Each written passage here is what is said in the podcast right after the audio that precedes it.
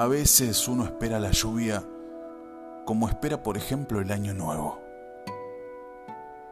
A veces con la misma ansiedad incluso, con esperanzas que lave, que nos moje, que nos despabile, que nos descubra la cara sonriente hacia las nubes, con ojos cerrados y respiración profunda.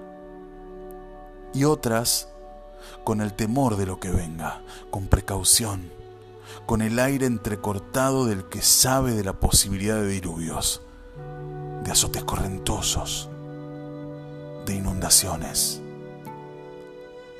Igualmente nada a lo que no dé pelea el abrazo a una fuerte madera.